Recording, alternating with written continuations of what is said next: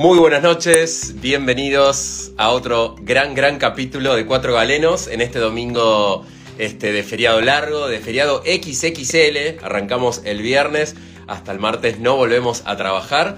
Así que acá estamos como siempre, porque este programa este, sale todos los domingos.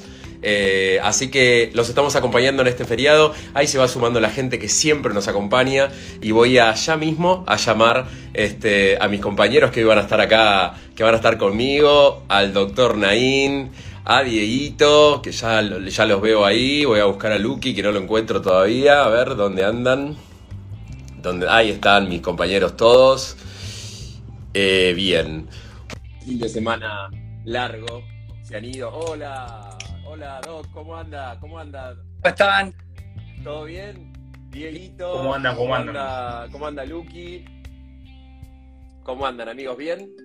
Bien, todo bien. Bueno, me alegro mucho. Lucky, ¿estás bien? ¿Estás porque te veo ahí la ruedita que giraba? Está como medio colgado, pero, pero bueno, bienvenidos a todos de nuevo a este, a este, a este nuevo capítulo de cuatro, de cuatro galeros en este domingo, como dije al inicio. Eh, de fin de semana XXL, así que mucha gente que se ha ido, eh, está bueno que de a poco la gente empiece a tomarse estos descansitos después de estos dos años arduos, así que está bueno, ¿no? Un poquito de respiro. Totalmente, sí, sí, totalmente. Eh, mucha gente yéndose a la costa, mucha gente tomándose un ratito, un respiro, algo, debido a los que los casos están bajaron un poco. Así que, bueno, pues así cuéndonos, esto como, como, se, vio que la vacunación funciona, la, que la gente se cuide funciona, bueno, acá está de alguna manera eh, el resultado de esa situación, así que hay que seguir por ese camino para llegar a que esto se termine de alguna vez, ¿no? Claro, obvio, obvio. Así, como, como, como siempre les decimos, por ahora hay que seguir eh, tratando de mantener los cuidados en la, en, la, medida de lo posible. Es real que la vacunación ha, ha, hecho un avance muy grande, la gente está un poco más relajada, se nota en todos los ámbitos. Eh, pero bueno, creo que después de dos años arduos está empezando como a llegar un poco la calma, está empezando como a llegar un poco, un poco más de tranquilidad, hay menos miedo, entonces la gente está un poco más, está un poco más tranquila. Esperemos que esto no haga un rebote perjudicial, esperemos que, que este, la tercera ola este, llegue un poco más, eh, como más calmada. Pero bueno, está bueno que la gente salga y disfrute un poco, ¿no? ¿No, Luqui? Sí, estuve dando un poco de vueltas también, recorriendo, tengo algunos amigos que han venido de viaje y demás, y como que de repente veo que algunas medidas que ya teníamos, ya como que ya no existe más. Lo único que tenemos es el, como el barbijo, ¿viste? Como, pero, pero bueno, vi también este fin de semana como cantidad de actividades sociales y diversas industrias que estaban nulas, apagadas, como que ahora están reactivando y me parece súper importante, como decís vos, manteniendo los recaudos, digamos, hay lugares sí, y demás. Mantener, lo que sí me llamó la atención en algunos shopping que, recorrí este fin de semana, por ejemplo, es que las salidas de emergencia estaban todas abiertas, entonces como que había circulación de aire. Eso me parece que, no sé si es una medida que está súper buena, pero por lo menos eh, al ser un espacio cerrado había circulación de aire y me parece que está bueno. No, está buenísimo que tengan esos, esos, esos sistemas abiertos y además creo que eh, lugares tan grandes también tienen sistemas de, ventilación mucho más sofisticados que por ahí lo que pueden tener en otros ámbitos.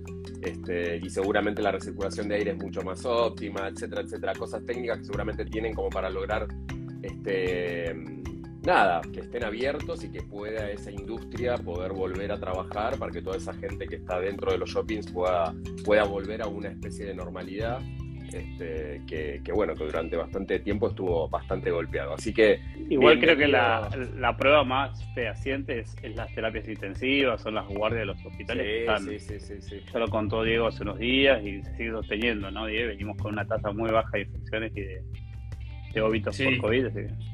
Sí, sí, sí, sí. Incluso muchos hospitales están libres de COVID, ¿no? Que, no tienen pero eso no tiene que llevar a, relajar tanto las medidas. Por ejemplo, el tema del saludo también, viste que los argentinos o los latinos en Volvió el beso. Exactamente, exactamente. Bueno, eso tenemos que todavía tener un poquito más de cuidado hasta que esté más avanzada esta etapa de, digamos, de vacunación y de calma de la pandemia. Decimos volvió el beso y Diego no sé por qué se puede colorado. Debo, reconocer que eh, a, mí me, a mí me gusta más el tema del saludo con el puño, no, no por otro pero me parece que es un, nada, es un buen saludo, ¿no? ¿Qué les parece a ustedes? Yo como que lo adopté bastante. Yo también, pero a veces... Pero no un puño, pero es como un gesto que está bueno, no sé, creo que particularmente es algo que a mí me parece que está, que está bueno para seguir este, utilizando a largo plazo y seguir cuidándonos. Eh, es importante también contarle a la gente que, bueno, el gran tema de la semana pasada era el, el, anuncio de la vacunación en niños de 3 a 11 años. Este, por suerte, la semana pasada, este, gran parte de las sociedades científicas, puntualmente la de pediatría y otras que están relacionadas con, la, con lo que es vacunación y pediatría, este, revisaron los mismos datos que habían revisado ANMAT en su momento para la autorización y dieron el visto bueno y consideraron que eh, poder avanzar con la vacunación de ese grupo etario iba a poder garantizarnos llegar lo antes posible a la, a la inmunidad de rebaño, por un lado, y por otro lado, cosa que no me parece menor, poder darle la oportunidad a los, a los niños y niñas este, de tener la presencialidad en las escuelas de forma completa y no, y no seguir impidiendo que puedan concurrir, este, que, bastante bien lo hicieron durante el tiempo que, que, hubo que hacerlo por la pandemia. Bueno, ahora está bueno que podamos con esto poder garantizarles la presencialidad completa y eso se va, se suma como ya sabemos todos, a la vacunación de los adolescentes entre los 12 y los 17 años con la vacuna de Pfizer. Los niños, como ya sabíamos, va a ser con la vacuna de eh, Sinopharm. Así que ya hay gran cantidad de niños que están anotados. También eh, la llegada del de, eh, comunicado de la Sociedad Argentina de Pediatría trajo un poco de calma para las mamás. Y Lo habíamos dicho el domingo pasado, ¿no? Dijimos el domingo pasado. Seguramente va a haber consenso, seguramente van a haber reuniones, esperamos que esta semana se calma y fue más o menos como lo, sí, como lo esperábamos. distinto, esto no lo vamos a discutir ahora, pero, pero estuvo bueno que por lo menos se sentaran y se hablaran y se, y se revisara lo mismo que ha revisado ANMAT para, para, para lograr la aprobación. Así que vamos para adelante con esa vacunación de los niños, que si Dios quiere para fin de año, ojalá este, ya ya tengamos inmunidad de rebaño, que estamos muy cerca ya de, ya de llegar.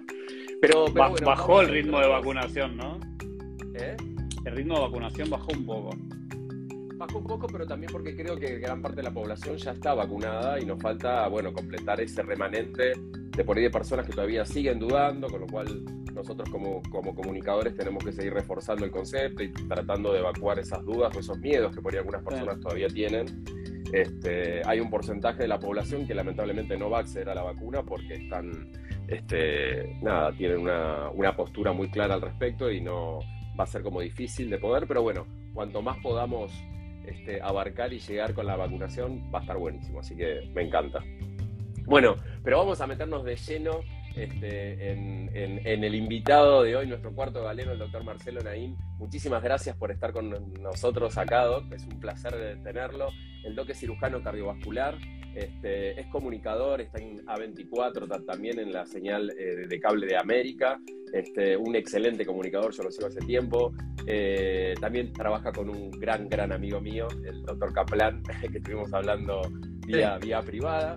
Eh, pero un poco la idea de invitarlo era porque desde la última semana de septiembre, con el Día Mundial del Corazón, en el cual un poco lo que se intentaba hacer era tratar de volver a mm, que, digamos, usar al corazón como la excusa para volver a conectarnos y volver a ir a la consulta, cosa que durante la pandemia se vio muy disminuido y eso también trajo muchos eh, inconvenientes y patologías por ahí no diagnosticadas o diagnosticadas de forma tardía, que seguramente los, los resultados hubieran sido otros si esas personas se acercaban antes una semana posterior a eso que eh, la señora Mirta Legrand con un síndrome coronario agudo termina siendo internada intervenida. Luego, eh, Acero Cali... Y sigue internada todavía. Y sigue internada todavía, en recuperación, pero por suerte, por lo que dicen los partes, sigue evolucionando bien. Eh, Acero Cali, que eh, lamentablemente lo encuentran fallecido en La Pampa, aparentemente también por un cuadro este, cardiológico. Luego un, relator muy, muy conocido del mundo del TC2000, que también lamentablemente sufre una descompensación cardíaca y pierde la vida. Y es, eh, es siempre noticia algún deportista este, que lamentablemente en un juego o cae con una parada cardíaca, con una muerte súbita, o hace una parada cardíaca y es sacado de esa situación mediante el DEA o maniobras de reanimación. Por todo esto es que nos parecía sumamente importante eh, convocarte a vos, Marcelo, para poder llevar no sé cómo decirlo, pero para poder transmitirle a la gente en cuanto a lo que es la salud cardiovascular, eh, ¿cuáles son las cosas más importantes que hay que tener en cuenta, ¿no? Digamos, hoy. Eh, bueno, antes que nada, muchas gracias por la invitación. Para mí es un placer compartir esto con tres colegas. el tema es más o menos así. la enfermedad coronaria, o sea, el corazón es un músculo que básicamente se contrae y bombea sangre a, todo el cuerpo, es el motor que nos mantiene vivos y ese motor necesita un combustible para funcionar, así como un motor eléctrico vos lo enchufás a la electricidad o un motor a querosén o a nafta le pones ese combustible. El combustible que usa el corazón para poder contraerse es la sangre, la sangre a través de los glóbulos rojos le lleva oxígeno y, ese oxígeno eh, o esa sangre le llega por unas mangueras, es como que la nafta le llega por, por las mangueras de los surtidores, esas son las arterias coronarias. Eh, ese nombre de coronarias viene por la corona de espinas de Cristo, ¿no? De, ¿Viste? Eh, los hilos de sangre, etcétera. Bueno, atomistas antiguos lo compararon con eh, la ramificación coronaria, por eso se llaman arterias coronarias, y esas arterias se enferman básicamente. sí, y se enferman en, el ser humano, porque hay otros animales que, no tienen la, enfermedad coronaria. La enfermedad coronaria, nosotros los humanos tenemos un déficit en un gen que hace que, esas arterias se enfermen, ¿no? Y, básicamente de la enfermedad que estoy hablando es de la aterosclerosis, que es la es eh, la formación de placas de ateroma dentro de las arterias y esas, eh, placas se pueden formar en cualquier parte del árbol eh, arterial, ¿no? Así, digamos, te puede afectar una arteria carótida, te puede afectar una arteria femoral o te puede afectar la arteria coronaria. Eso es lo que nosotros cuando comunicamos o cuando le decimos al paciente es que la aterosclerosis es una enfermedad panvascular pan quiere decir. O sea, que puede afectar cualquier parte del sistema vascular. Entonces, cuando uno se está cuidando, eh, digamos, o está haciendo una vida saludable, uno dice, no fumes, eh, cuídate con la carne, cuídate con el estrés, etcétera, en realidad eh, uno está haciendo una campaña para todas las arterias, ¿no? Uno tiene que incorporar el concepto de cuidar el capital arterial. Bien. ¿sí? Bien, sí, sí, eh, sí. Lo que pasa que sobre, las arterias coronarias, el impacto que tiene un infarto, un infarto que te puede llegar a la muerte, por ahí no puede, no, se compara con el impacto que puede tener una estenosis de la arteria renal, porque de última, eh, eh, digamos, se afecta. Sí, sí, se entiende. pero, digamos, en el cerebro y eh, en el corazón eh, es donde más daño produce. De hecho, hay una, hay una, hay, una, hay una realidad que, es algo que yo veo y que, creo que seguramente van a, van a compartir.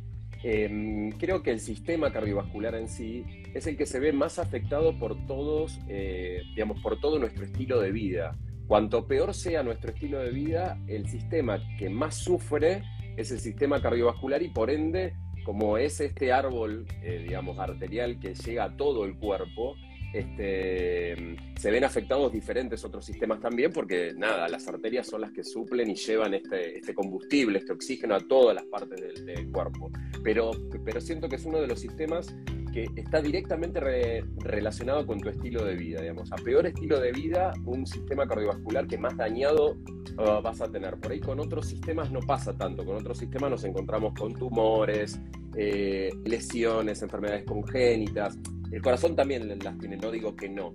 Pero digo que en el, en, el, en, el, en, el, en el contexto me parece que el estilo de vida es el que más afecta al sistema cardiovascular, ¿no, Sí, sobre, obviamente está, es así como vos decís, es el estilo de vida, sobre todo la sobreoferta de comida, porque nosotros descendemos de los cazadores y las recolectoras, y antes, digamos, el hombre se levantaba a la mañana y se tenía que procurar la comida del día, y, no tenía, digamos, eh, excedente calórico, ¿no? Comía lo que necesitaba día, y hoy tenés una sobreoferta de alimentos ultraprocesados eh, digamos que le, hacen muy mal al, sistema cardiovascular. Y, eh, el tema de la, enfermedad coronaria, básicamente, tiene diferentes formas de expresarse, esto que vos comentabas de, de, Mirta Legrand, de Acero Cali o del otro comunicador que tuvo un problema, tienen diferentes formas de comunicar, de, expresarse en el ser humano. hay veces que se expresan con dolor y, eso es... Eh, perdón. El famoso dolor de pecho. Claro, digamos, el cuadro típico. Exactamente. Hay veces que se expresan con dolor y ese es el angor. Y, eso, eh, digamos, el dolor en medicina es una alarma que hace que vos consultes al médico y, eso, digamos, eh, entre comillas, es algo bueno dentro de lo malo es algo bueno, porque a vos te, hace que vos vayas al médico. Después tenés otro grupo de pacientes que debutan directamente con un cuadro coronario agudo, ¿sí? Que puede ser una, muerte, una muerte súbita. ¿Qué es la muerte súbita? Es la muerte, entre comillas, en un paciente que está aparentemente sano. Aparentemente porque la enfermedad cardíaca destruye motor pero no destruye carrocería. O sea, vos, lo ves a Cero Cali de afuera y decís, eh, no, este tipo es un tipo saludable, mirá, está bien físicamente, es una persona atlética, pero el motor lo tiene dañado.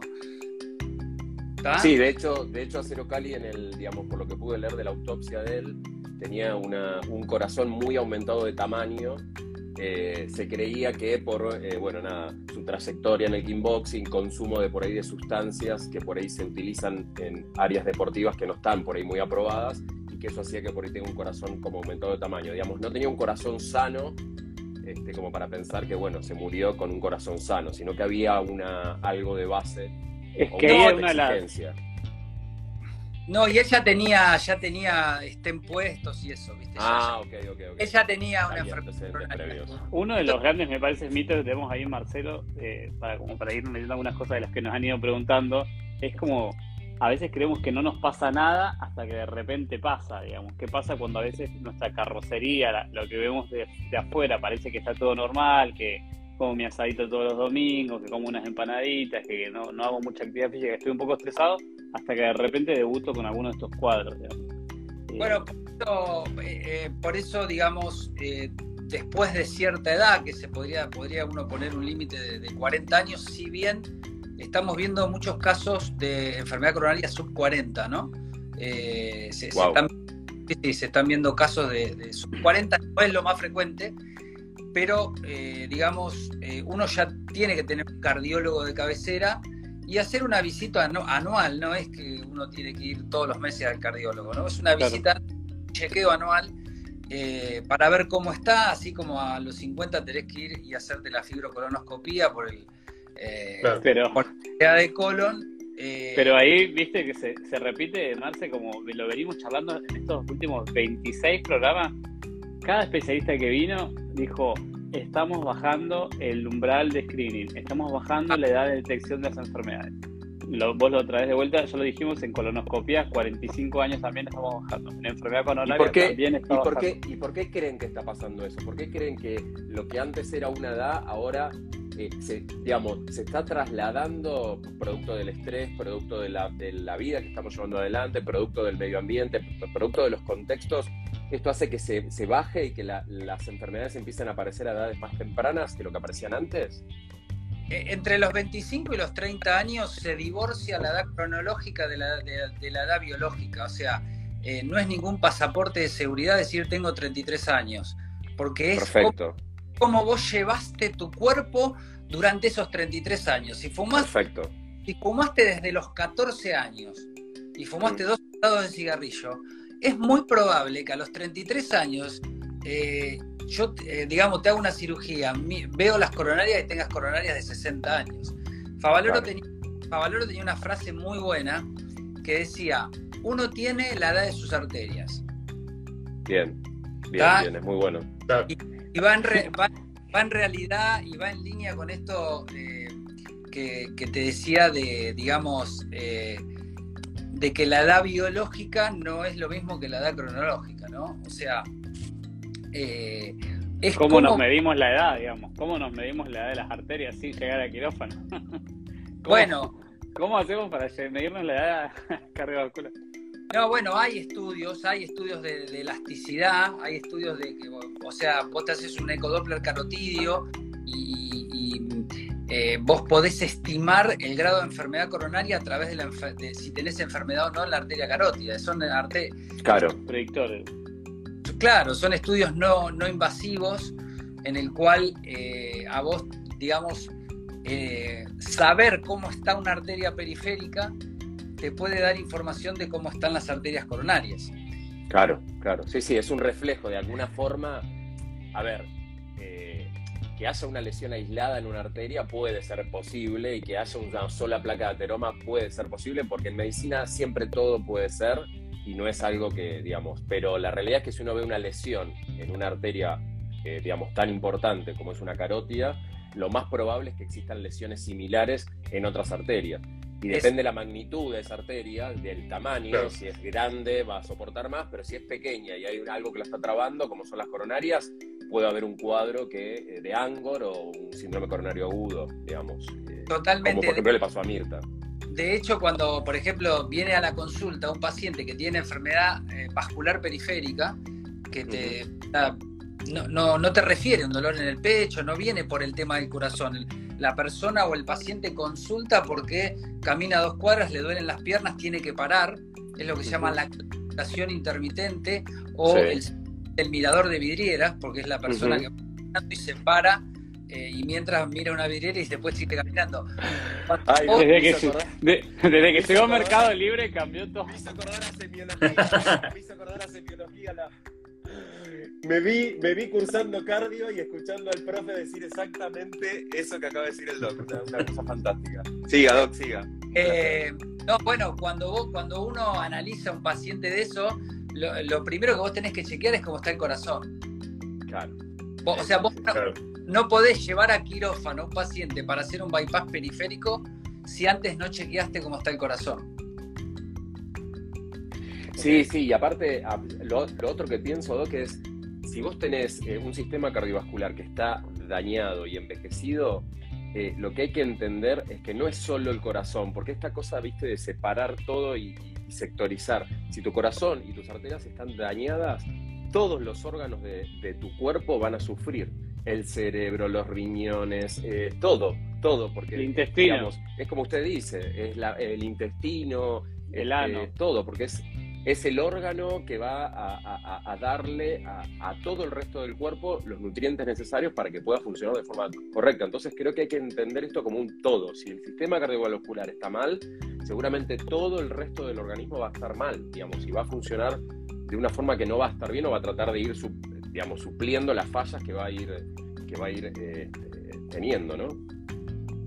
Exactamente. Y eh, respecto a lo que te decía de cómo se expresa la enfermedad coronaria, vos podés, eh, se expresa de tres maneras diferentes, tenés 33, 33 y 33.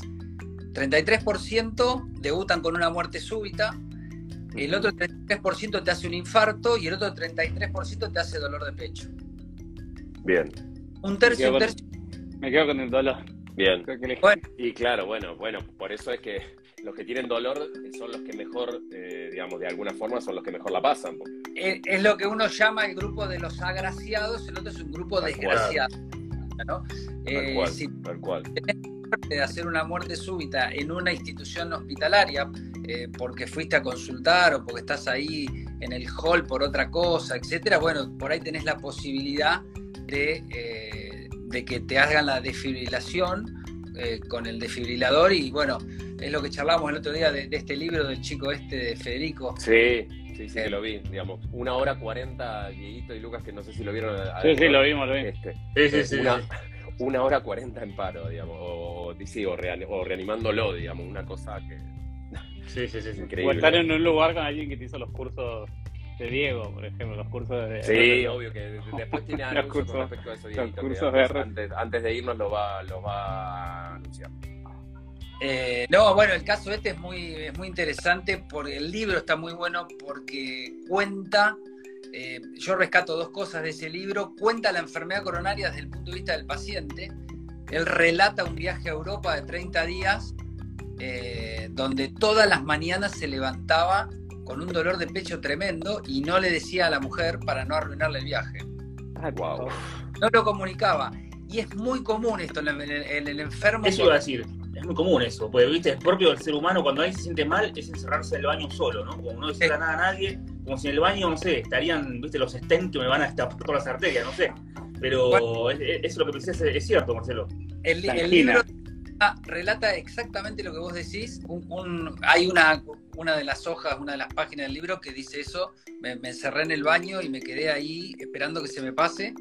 Y, nada, se le pasó los 20 minutos y después hacían la, excursión del día y en la mitad de la excursión se le decía a la mujer, eh, espera, espera que eh, estoy un poquito cansado y en realidad... Wow.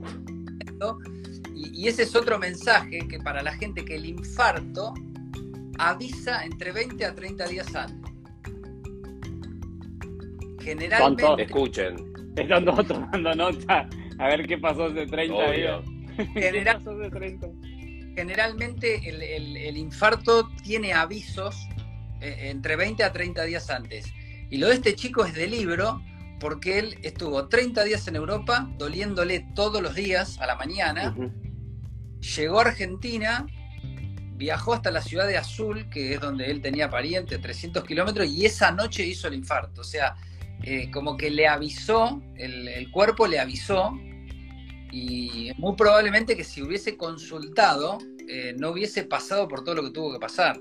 Pues la verdad que es un milagro que esté vivo y es una excepción dentro de, digamos, de, de la estadística de la resucitación cardiopulmonar que haya estado digamos, en paro una hora cuarenta. Sí, sí, sí, es casi inédito. No, no, Es, es, increíble. De hecho, lo hablábamos con el doctor y bueno, un poco lo que lo salvó es estar con una persona que actuó eh, rápido, que era una empleada que él tenía, que cuando él cae desplomado, inicia maniobras de reanimación en el mismo instante claro. que él eh, eh, cae y bueno, la suerte de que a una cuadra había un hospital y bueno, toda esa sucesión de cosas que de alguna forma, no, podemos llamarlos eh, suerte lo de tener un hospital una cuadra, sí, pero bueno, que una persona esté capacitada para hacer eh, reanimación cardiopulmonar en el momento y que, y que por lo menos sea esa persona que inmediatamente inicia las maniobras de En el local, en azul.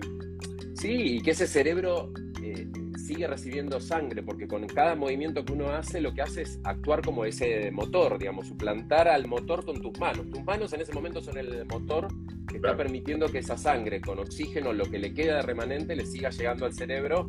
Bueno, después lo intuban y todo lo que cuenta el libro, pero la verdad que me parece... No sé, no sé cuánta de la gente que está conectada, Diego, nos pueden seguir diciendo cuánta de la gente que está conectada sabe hacer RCP. Porque incluso pasa no, digamos, que muchas instituciones de salud, incluso que teniendo personal eh, abocado a la salud, no está tan aceitado. Entonces, la importancia ¿no? de la reanimación temprana y, como dijiste, reactivar el sistema de emergencia y una serie de pasos que son claves y fundamentales para que después tengan pacientes para que Marcelo pueda operar, por ejemplo. claro, también es obvio, obvio. Hay una, hay una de las preguntas que pasaron que me parece buena hacerla y que, y que tiene relación con lo de Mirta, eh, Mirta llega a la consulta porque su médico de cabecera, eh, ella le refería que tenía un dolor epigástrico, le dolía la boca del estómago. Le dolía la, boca del estómago y, eh, claro, como una gastritis, y eso lo, fue lo que hizo que su médico la mandara al Mater Day para que le hicieran los exámenes y descartar de que no tuviera, y en ese contexto hicieron el diagnóstico del, del síndrome coronario. Una de las preguntas que vi pasar recién era si es más habitual en las mujeres tener este tipo de manifestaciones más atípicas del dolor de pecho que lo que habitualmente uno considera como dolor de pecho, como ese dolor al hombro que irradia al brazo, la, típica, ¿no? Que me agarro el corazón, el brazo y se va o se agarra el brazo. Este, ¿Tiene que ver con algo del sexo? Y después un poco hablar en relación a eso, ¿no? Al dolor a nivel epigástrico. Eh, es muy buena la pregunta, es muy buena. Eh, lo primero que hay que decir y hay que explicarle a la gente que hay dolores típicos y dolores atípicos. Los dolores típicos es, es el, dolor típico, el dolor del libro, el angor que está descrito. Angor es angina de pecho. Es el dolor retroesternal, medio esternal, opresivo. Eh, ahí el paciente te lo refiere de diferentes maneras, te lo refiere, eh, sentí un puño que me, estaba, que me estaba apretando atrás del esternón, sentí la pata de un elefante que se paraba arriba de mi pecho, sentí un ardor atrás, etc. Bueno, ese es un cuadro típico. Después tenés las manifestaciones atípicas, como puede ser eh, dolor en la mandíbula, dolor en los dientes, ¿sí? Eh, Bien. El dolor es, así como vos decís, las mujeres tienen eh, por ahí una manifestación o tienen manifestaciones más atípicas que los hombres, no, no, no, se ven tantos cuadros típicos, pero el dolor epigástrico también se puede ver en los hombres y el dolor, dolor epigástrico se produce porque el corazón está apoyado sobre el diafragma. El diafragma, diafragma es un músculo que separa la cavidad torácica de la cavidad abdominal.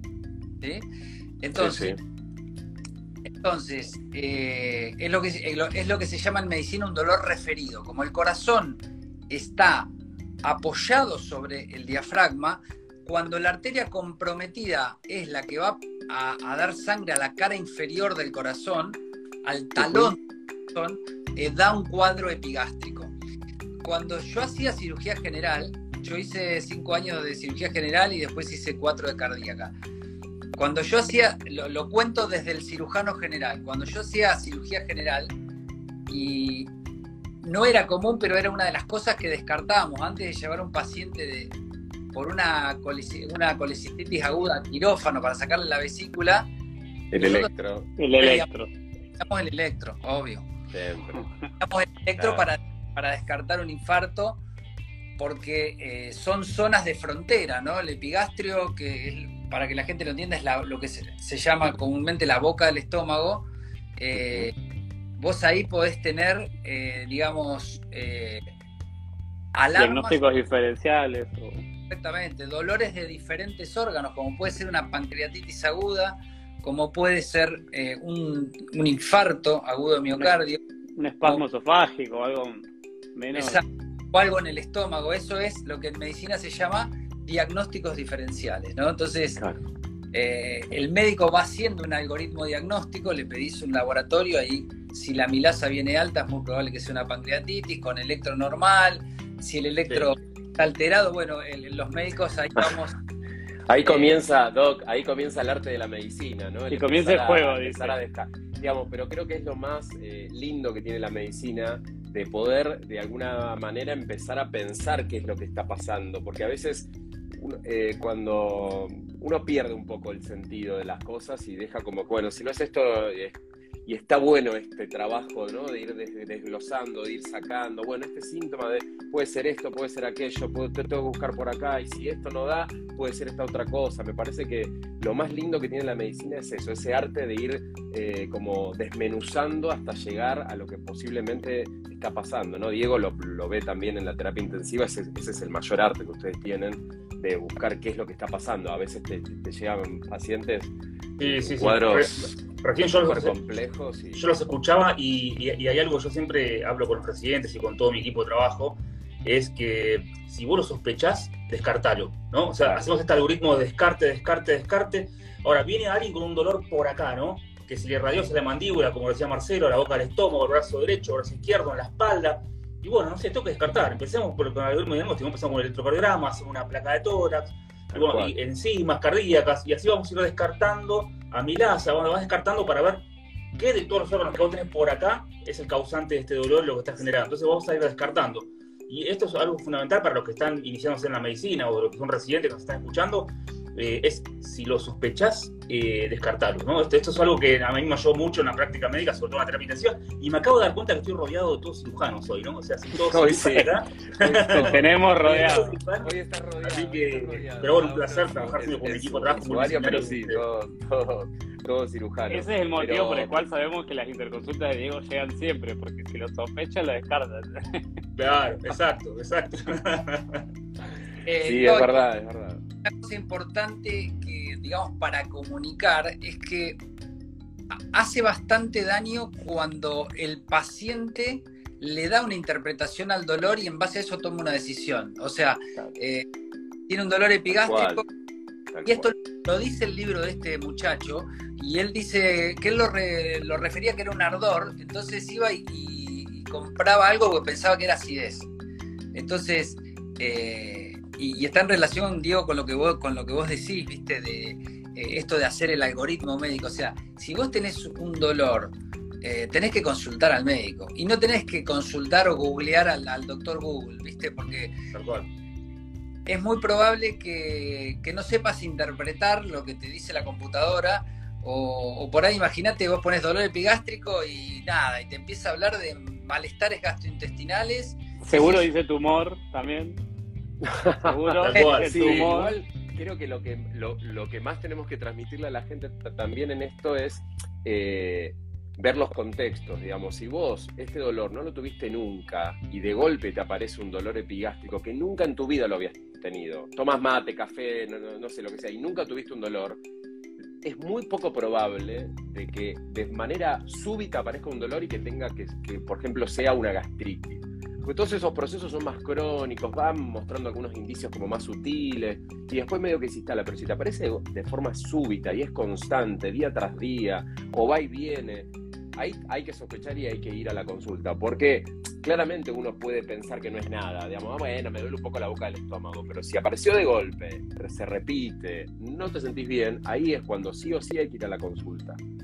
Este, y, también hacer un culpa a los médicos y también hacer un poco la media culpa a los médicos de no tomar los cuadros como uno eh, le lleva un cuadro con un dolor epigástrico y pensar rápidamente, no, bueno, es una gastritis. Por ahí tomarse el tiempo de hacer un buen examen clínico, hacer un electro a, a, esa persona que se está llegando con ese síntoma para descartar, porque a veces puede pasar que uno subestima a la persona. Ajustado al equipo de salud que tenemos, al lugar donde estamos, a los recursos que tenemos por suerte creo que hoy tenemos la, posibilidad de la, de, la de la videollamada, de la telemedicina, que eso también acercó muchas cosas.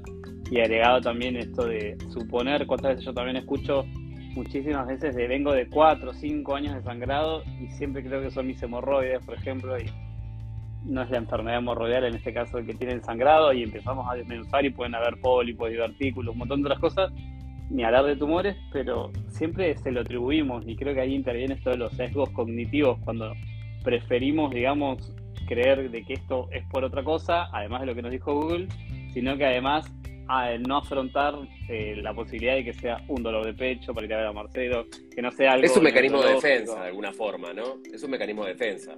Tratamos de que sea, tratamos de minimizar lo que nos da miedo de que sea algo malo a largo plazo. Pero creo que el, como mensaje, está bueno que si hay algo que nos está pasando, que no es común, consultemos, porque seguramente lo podamos resolver y, nos vamos a ahorrar muchos dolores de cabeza o cosas que por ahí podríamos haber controlado si son agarradas a tiempo, ¿no? Lo que siempre decimos. Y otra cosa, Lucas, ya que tocaste el tema que me parece muy importante, eh, sobre todo para, nosotros como médicos, es eh, el mensajito de WhatsApp. ¿Viste? Que te cae eh, a nosotros como médicos un domingo a las 9 de la noche dicen, che, me duele tal cosa, un amigo, un conocido, conocido y, uno, digamos, tiene pocas, o sea, tenés el, arma del interrogatorio y tenés, tenés pocas armas para evacuar una consulta, porque en realidad te están llamando para quedarse tranquilos, para no agarrar el auto e ir a la guardia. Tal cual. Eh, están, eh, digamos, haciéndote una transferencia de responsabilidad eh, como tirándote la pelota para que vos le digas, no, anda tranquilo mañana. Y, uno puede tener un problema legal importante por una cosa. Yo me tomo muy, muy, eh, muy serio estas cosas del, llamadito, eh, no lo, no, nunca, nunca lo minimizo y muchas veces esa es de vuelta con, con mensaje, lo llamo, agarro el teléfono. Yo también. y mensaje al otro día de cómo estás, que, viste, hay un, tenemos un vínculo, tenemos un compromiso y por más de que no querramos asumir ese, viste, saber al otro día cómo está, cómo te fue, tomaste, le dije, viste, es difícil, es difícil. Y yo tengo una anécdota que la cuento en un minuto porque no hay que robar tiempo a Marcelo, pero ahora me acabo de acordar de que una vez estaba en la residencia y una instrumentadora, viste que nosotros llegamos con el equipo, los tres son cirujanos, así que van a entender, y el resto del equipo, les instrumentadores todo el tiempo nos, nos escribimos y está, vamos y venimos. Me dijo, mi papá se siente mal, parece que tiene una bronquitis, tiene mucho moco y tos, eh, ¿qué le doy por, para bronquitis?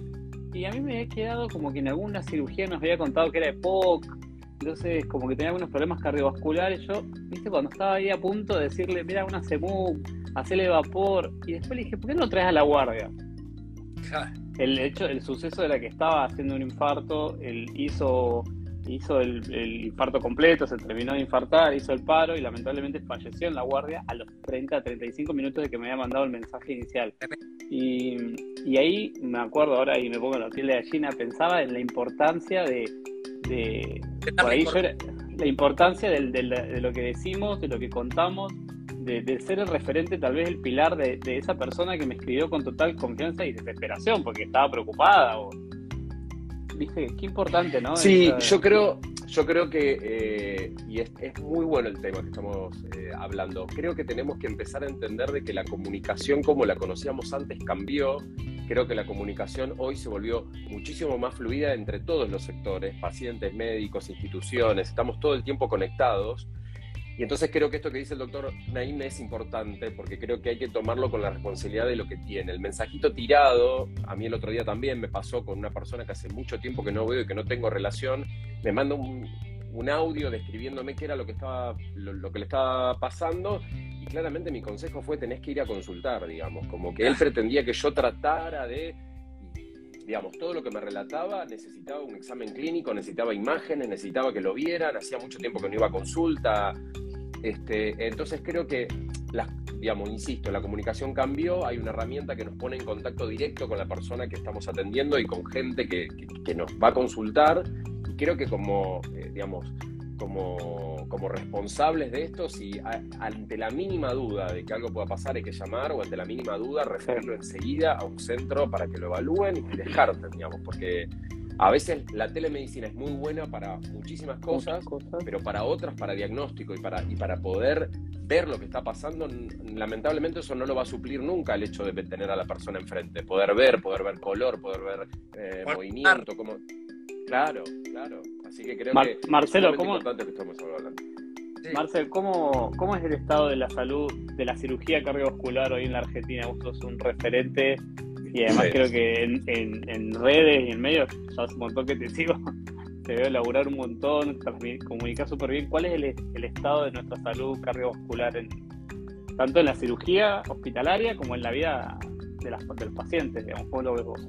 No, bueno, la Argentina, digamos, eh, no escapa a, la estadística mundial. Eh, a nivel mundial, la primera causa de muerte eh, son las enfermedades cardiovasculares.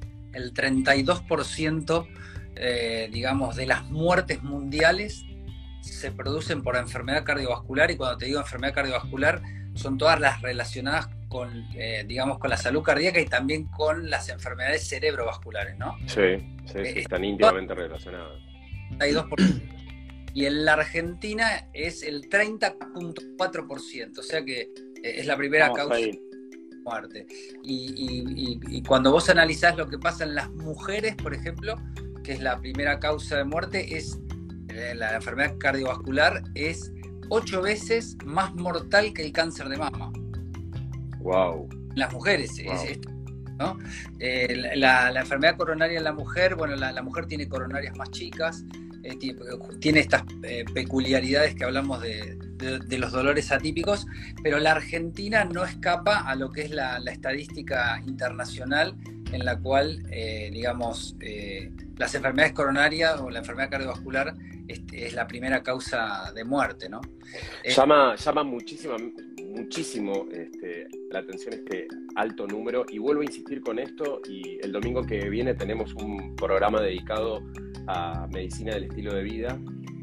Eh, considero que son enfermedades prevenibles, enfermedades que podemos trabajar desde, desde la comunicación y, la gran mayoría de los médicos, muchos que están acá viendo el programa y que nos acompañan siempre, nosotros que estamos acá, creo que es sumamente importante empezar a, a tomar este, eh, digamos, a ser conscientes de la importancia de poder transmitir a nuestros pacientes los cambios necesarios en los estilos de vida para que enfermedades prevenibles, como muchas, muchas de las enfermedades cardiovasculares, como está diciendo el doctor, que estamos hablando de que este, mueren eh, a causa de la enfermedad cardiovascular, este, es la causa número uno en las mujeres, altísima también en los hombres, y que muchos de esos casos podrían ser prevenibles. Si, si podemos influir y podemos llegar este, para que la gente cambie. Y que, y que no todo es mortalidad, porque hay muchísimos pacientes que le va bien, que el tratamiento quirúrgico les mejora la calidad de vida. El Instagram, hablando de eso, si no, lo, si no lo ven, está lleno de relatos y testimonios de pacientes. Totalmente. Es increíble. Acá, y yendo, con los relatos es increíble. Tal cual, totalmente. Y yendo a relatos y a gente que le va bien,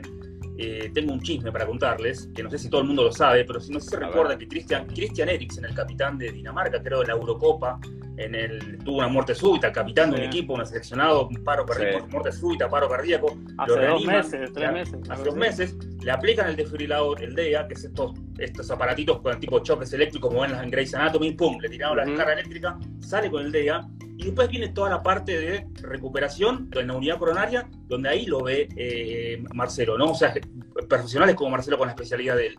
Y tengo entendido, y tengo esto, la data fehaciente, de que le colocaron un aparatito que se llama CDI, que se llama cardiodifibrilador implantable. ¿Puedes comentar ahora? Este jugador ahora se fue con un aparato que es como un cardiodifibrilador adentro, interno. ¿De qué se trata todo esto, Marcelo? Bueno, seguramente, o sea, lo que, lo que le han encontrado a él es... Eh, digamos, la posibilidad de que ha desarrollado una arritmia maligna, entonces eh, tuvo la posibilidad de, zafar porque seguramente estaba en un estadio de fútbol, estaba en un sector o en un lugar público que, contaba con un DEA, eh, eso es un desfibrilador externo, básicamente, eh, digamos, las muertes súbitas o el paro cardíaco puede ser fibrilación ventricular, que es como un ritmo desorganizado, ¿no? El, corazón, en vez de hacer este movimiento de contracción, tiene eh, como un temblor, como un temblor ineficiente, y lo que hace el golpe eléctrico este eh, ordena todo ese impulso eléctrico y ahí comienza nuevamente el latido.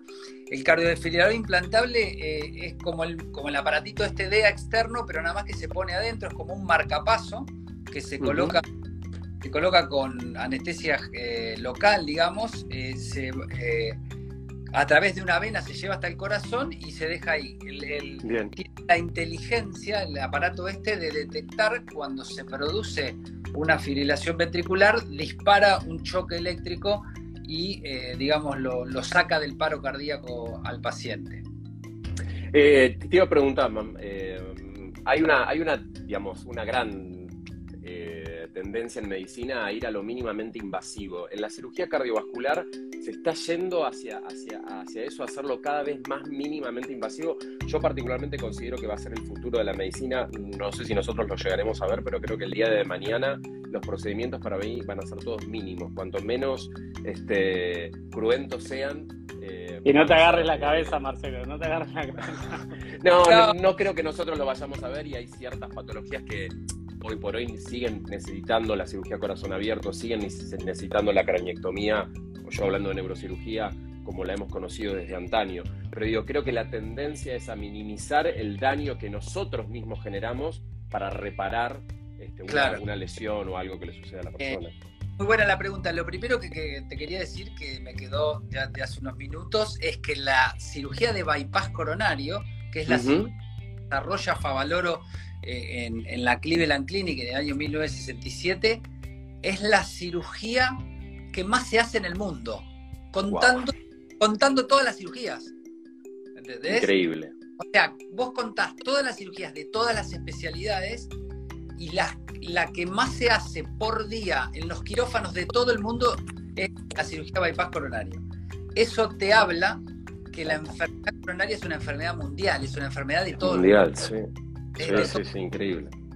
estaba en la fundación, nosotros operábamos 12 cirugías por día. ¿Lo conoció a Favaloro, Doc? Sí, sí, sí, sí. Yo era jefe. Sí, sí. Yo fui jefe residente cuando él tuvo este, el deceso este por todos conocido, pero compartí los últimos cuatro años de su vida. Eh, me encantaría poder hacer en algún momento un programa con, la, con, gente que lo haya conocido y que cuente un poco de, él, porque creo que me parece como referente de la medicina argentina, este, nada, su historia, cómo, cómo termina muriendo y lo que él intentó hacer, ¿no? lo agendamos ya en la agenda de producción, ¿eh? tengo instrumentadora, tengo instrumentadora de Favaloro. Sí, sí, sí. las personas que lo hayan conocido, que puedan contarnos un poco su, su camino, su, nada, públicamente conocido, reconocido mundialmente, y esto que dice él, ¿no? Digamos, la cirugía que Favaloro desarrolla es la más realizada a nivel mundial, también porque la patología coronaria es la más frecuente y porque es, eh, nada, y fue, una, una, nada, un procedimiento que se hizo acá. Y también tiene otro récord, la cirugía bypass, es que es la cirugía de mayor vigencia, o sea que se creó hace 50 años y que observa, ninguna cirugía tiene 50 años de edad. O sea, de eso. Y que no se haya, que no haya sufrido modificaciones, alternativas. Bueno, no, ahora es bypass coronario. No sé, ¿Cómo nos, gusta, eh, ¿cómo nos gustan los récords? ¿Cómo nos gustan los números? sí, entiendo, perfecto, entiendo. Y bueno, y ahora sí, eh, yendo a lo que vos me preguntaste, eh, sí, la, la, cirugía cardíaca está yendo hacia lo mini invasivo, eh, todo lo que es cirugía valvular, todo lo que es la cambiar una válvula órtica o cambiar una válvula mitral o cerrar una CIA, una comunicación interauricular, se puede hacer por mini incisiones. la, la válvula órtica vos la podés cambiar por una mini esternotomía o por eh, una mini toracotomía en segundo espacio intercostal derecho, o la válvula mitral también por 8 centímetros debajo de la tetilla derecha, una incisión de 8 centímetros, con todo una, digamos, aparatología diferente, eh, con todo, eh, digamos, una logística tecnológica diferente, se puede hacer la, la cirugía mini invasiva. La, ¿La cirugía robótica en, cirugía cardiovascular tuvo alguna avance? Digamos, ¿el Da Vinci se usó en algún momento para algo cardiovascular o...? Sí, se usó, se usó. Eh, se, también se, intentó en cirugía coronaria, eh, pero lo que se vio es que se tardaba mucho. Eh, o capaz que tardaban, no sé, cinco horas para hacer un bypass uno solo. Sí, sí, sí. Entiendo, entiendo. Sí, sí. Sí, hay algo. Hay algo de la cirugía robótica que creo que todavía necesita, necesita tiempo. Yo creo que va a llegar un poco más fuerte a futuro, ¿eh? pero me parece que necesita tiempo para. para... Hay ciertas cosas que eh, un robot, a no ser que sea un, un sistema que sea perfecto como uno ve en las películas, este, la mano del cirujano nunca va a cambiar esas cosas, ver la textura, qué nivel de compresión, cuánto podemos hacer de fuerza, cuánto no, eso es único, digamos, porque lo... ¿Cómo, cómo sale, el ¿Cómo sale el corazón de bomba? ¿Cómo late? ¿Cómo...? Claro. Sí, obvio. Una pregunta que me hacen mucho, que, está bueno, digamos, dejar este mensaje también, eh, o sea, es una consulta muy frecuente en el consultorio, es, eh, doctor, tengo tal estudio, eh, ¿qué me hago? ¿Una cirugía o me hago un bypass? Eh, perdón, me, hago, un stent. digamos, esto es, muy, es un tema muy importante porque, digamos, ningún cirujano te va a llevar a quirófano si vos no tenés indicación quirúrgica. Totalmente. Bien, clarísimo. Ningún cirujano va a hacer eso. Pero por ahí sí, en algunos casos se, ponen o se sobreindican los STEM. O sea, casos que son netamente quirúrgicos y te ponen tres STEM o te ponen. Hay casos de ocho STEM. Escuchamos casos conocidos. Sí. no tenía como 11 creo. Está blindado por dentro. Exactamente. Y, y, acá no hay que demonizar la cirugía cardíaca. Por eso yo en el Instagram eh, trato de comunicar esto eh, con una comunicación directa, ¿no? el otro día subí un video chiquitito de un minuto, tres pacientes operados y los tres al cuarto día de alta, ¿no? Porque muchas veces, eh, digamos, eh, al enfermo se le dice, no, la cirugía cardiovascular te abren acá como un pollo y, vas a, a, tener un posoperatorio complejo y esto y el otro. La cirugía cardiovascular, no estoy minimizando el procedimiento. No, para nada, pero se entiende a lo que va, se entiende. La cirugía cardiovascular es una ¿Así, ¿así nace tu Instagram, Marcelo? No, no, no, no, no, no, no, eh, no, no. Eh, eh, mi Instagram tiene, o sea, busca un target general, digamos, no es que está dirigido exclusivamente a médicos, sino que cuando me pregunta cuál es tu público objetivo, etcétera, todos, porque Em, le puede servir a una persona eh, común para diferenciar un dolor y también a un médico para enseñar una técnica quirúrgica. Y... Es muy importante, Marcelo, este, lo que estás transmitiendo, porque muchas veces la gente eh, no llega a la consulta por el miedo a o tiene miedo a someterse a ciertos procedimientos porque esto que le dijeron, ¿no? Te van a abrir como un pollo, todos los que se operan de corazón se mueren, etcétera, etcétera, etcétera.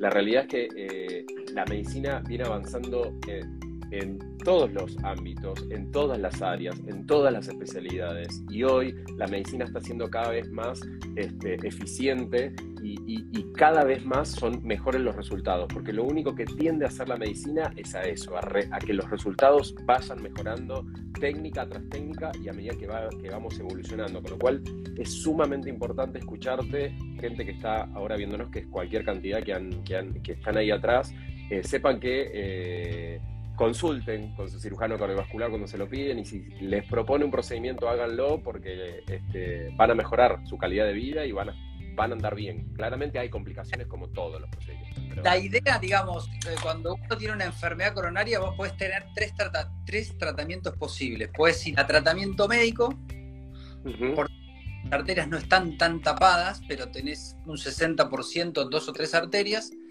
van a tratamiento médico, después podés ir a tratamiento hemodinámico o endomuscular, que es poner un stent, y la tercera pata es la pata quirúrgica o cardiovascular. Lo mejor que le puede pasar al paciente es que haya un, un cardiólogo de confianza que sea el árbitro que dirima a dónde va a ir, eh, a cuál de los tres eh, pilares de tratamiento va a ir el paciente, ¿no? Eh, eso es es lo, óptimo, lo mejor. Eh, porque, eh, te vuelvo a repetir, hay pacientes que tienen demasiados estén y que eh, hay otro concepto que, digamos, viste cuando, cuando se habla de comprometer el futuro obstétrico, vos decís, no, pero si le hago esta, esta le hago un tajo en el útero, por ahí se compromete el futuro obstétrico. Acá con el, a largo plazo, con el STEM vos, o con muchos STEM, vos podés comprometer el futuro quirúrgico de ese paciente. Se entiende perfecto, como también pasa en neurocirugía, digamos, hacer ciertos procedimientos ponen, eh, anulan la chance de una cirugía posterior. No sé, hacer radiocirugía o hacer eh, procedimientos endovasculares muchas veces complica una cirugía posterior y hasta le saca la chance en muchos casos. Así que pasa en casi todos los ámbitos. La verdad, te quedan 10 millones de preguntas porque con Marcelo sí, pero ya nos quedan lamentablemente de trasplante cardíaco, le quería preguntar un millón de cosas. Una, la última, le decir cortita, vamos a cortita. vamos a tener que volver a invitar en otro momento porque ya sí, 3 minutitos. 100%. Así que lo primero que voy a hacer es agradecer a, la gente de Farmacia Superi que nos acompaña todos los domingos. Eh, ingresen a www.superifarma, que ahí está luji.com.ar, hagan sus pedidos, se los mandan de manera gratuita a sus casas, atendidos siempre por profesionales. De hecho, Luján Quevedo te conoce, Marcelo, era, estaba en la, en la farmacia de, eh, Hospital del Cruce y cuando le conté que ah. ibas a estar, este, estuvo muchos años ahí y después se fue y bueno, ahora está con nosotros acompañando. Sí, Diego, sí, Diego, vamos. Este, así que estamos eh, muy contentos de que nos siga acompañando Farmacia Superi, siempre está, así que también pueden acceder a sus farmacias, este, ahí en Superi Pampa, y los van a atender de la mejor forma. Y eh, Dieguito, anuncia tus cursos que los ya se vienen. Sí, sí, esto justo, bueno, capaz que queda medio sincrónico con la, con la gente que nos escuche por, por YouTube o por Spotify, pero todos los meses estamos dando cursos. Síganos acá en la cuenta de Medivac ARG, como Medivac Argentina, curso RCP pediátrico para adultos, de todo. Así que ahí vamos a, y se vienen los cursos presenciales. Así que métanse ahí en el Instagram que vamos a estar anunciando todo eso. Y los que anuncien que vienen de parte 4G, hay promo. Vamos, vamos. Fuera, fuera de son fantásticos, están dados por él, por toda la gente que está capacitada, certificada, así que adelante con esos cursos de RCP, que cuantos más sepamos hacer cursos de RCP, más vidas vamos a salvar. Marcelo, eh, te agradecemos muchísimo. Tuvimos uno de los mejores programas, creo, hasta ahora. Este, una charla súper fluida, Tremendo, que bancamos este domingo, que están todos en el televisor. un domingo de fin de largo, cualquier cantidad de gente escuchándonos. La verdad, somos felices de este programa se, los, los dije, nuestro público está acá todos los domingos, así que gracias por acompañarnos. le voy a preguntar a Marcelo para que me responda la próxima, el próximo programa, ¿cuál es el motor de este cirujano cardiovascular? Porque ya nos dijo que el motor de todos era el corazón, quiero saber cuál es su motor. No lo respondas ahora. bueno, bueno, Marcelo, muchas gracias eh, por estar. Gracias, a todos. Un placer, un placer. Un lujo, Marcelo, un lujo. Nos despedimos, gracias por haber estado acá, gracias Marcelo. Hasta el domingo que viene. Gracias Lucas. Nos vemos el domingo que viene con un nuevo capítulo, Medicina del Estilo de Vida. No se lo pierdan, que va a ser un gran capítulo con Gabriel Lackman. Que ¿Qué es? Me están preguntando, ¿qué Marcelo. Este, no, ya, ya se van a enterar, es una... Nada, llegó para quedarse la medicina del estilo de vida. Así que domingo que viene, misma hora de siempre, los veo. Chau. Chau, chau. Hasta luego. Adiós.